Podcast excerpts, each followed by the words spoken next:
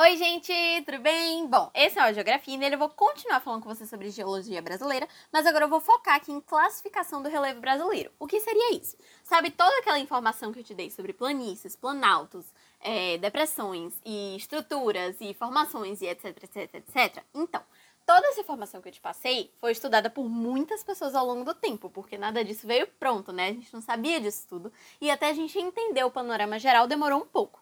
Então tiveram várias pessoas que estudaram o relevo brasileiro e cada um tem sua classificação. É importante que você saiba essas classificações para o vestibular, ok? O primeiro cara que se prestou a estudar o relevo brasileiro e criou a primeira classificação de relevo foi um cara chamado Haroldo de Azevedo. Qual foi o critério que ele usou? Altimetria, ou seja, ele olhou a altura das coisas, a altura das formações geológicas do Brasil e classificou baseado nisso. E ele dividiu o Brasil em quatro planaltos e três planícies, certo? Eu já te expliquei o que é planalto e planície, só que aqui a divisão vai ser certinho 200 metros. Então, tudo que tiver acima de 200 metros vai ser um planalto e tudo que tiver abaixo de 200 metros vai ser uma planície.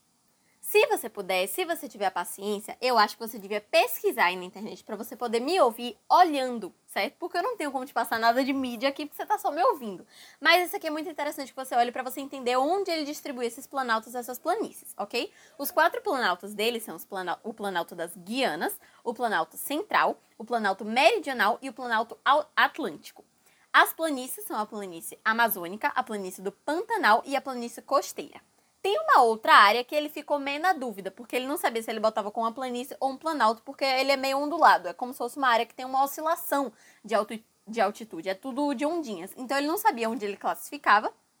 E ele acabou jogando ali no meio da planície gaúcha. Mas é o que a gente chama de região das coxilhas, certo? Coxilhas com X, C-O-X e L-H-A-S. Coxilhas vai ser essa área onduladinha que ele não sabe direito se é uma planície ou um planalto, mas que ele jogou ali na planície gaúcha para resolver o problema dele. Depois dele vem um outro cara chamado de Aziz Absaber, que apesar desse nome árabe, ele é brasileiro sim. E o critério dele foi um pouco mais elaborado que o do outro. Por quê? O critério dele foi morfoclimático com aerofotogrametria. Calma. Não é grego. Morfoclimático quer dizer que ele estava levando em conta a morfologia da Terra.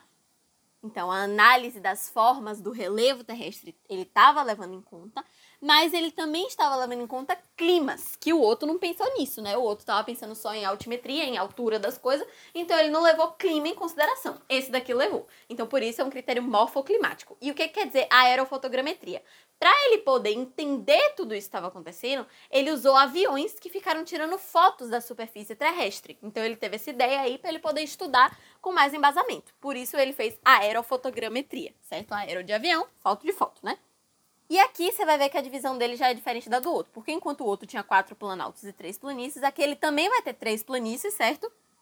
Mas ele vai ter sete planaltos, sendo que um desses planaltos aqui é aquela dúvida. Lembra que eu te falei das coxilhas que o cara jogou ali na planície das Guianas porque ele não sabia muito o que fazer? Então, esse daqui diz que não, que não era uma planície, que aquilo era um planalto e que vai ser o planalto Rio Grandense.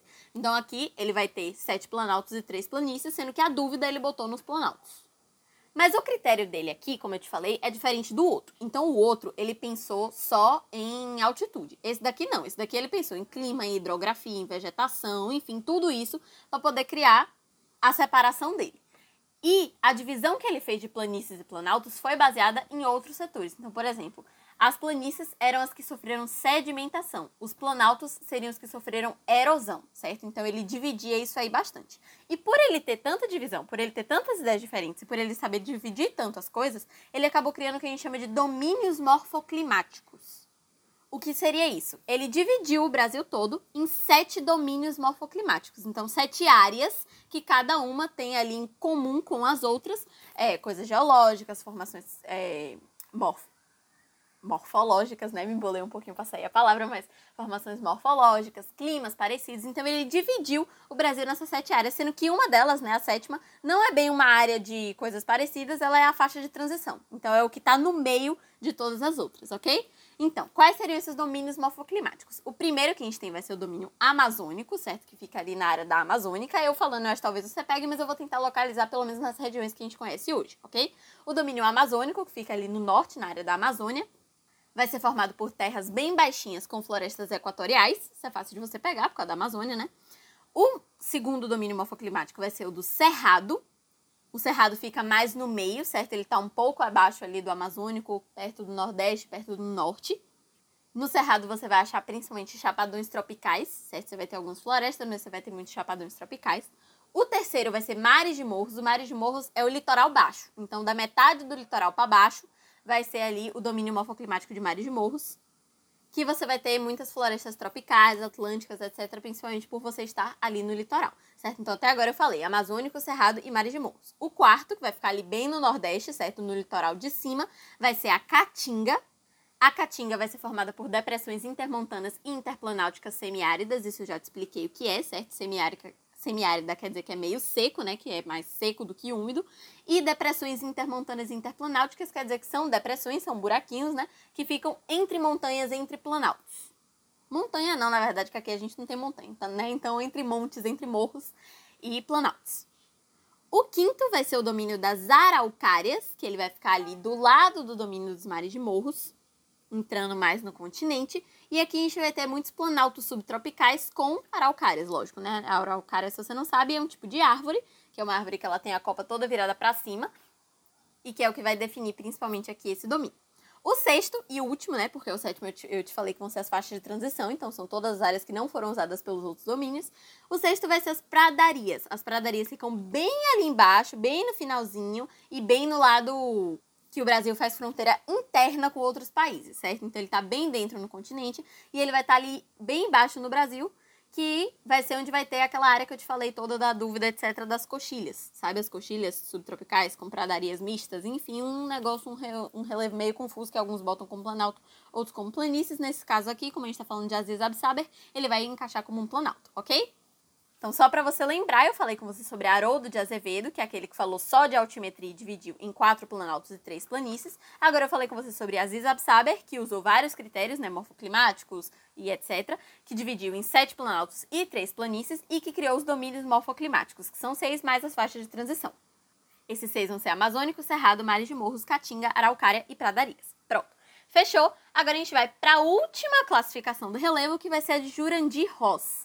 Jurandir Ross foi o último que veio, assim, significantemente classificar o relevo, e ele veio através do projeto Radan Brasil. O que, que foi isso? Isso aqui foi um projeto, né? O projeto Radan foi um projeto que pegou vários radares e ele virou esses radares para o espaço aéreo brasileiro para poder vigiar os aviões que estavam passando por cima do Brasil. Aí esse cara viu e aí ele teve a ideia de virar o radar para dentro, então virar para baixo para a gente conseguir ver a superfície da Terra e aí mapear a superfície da Terra a partir desses radares aí.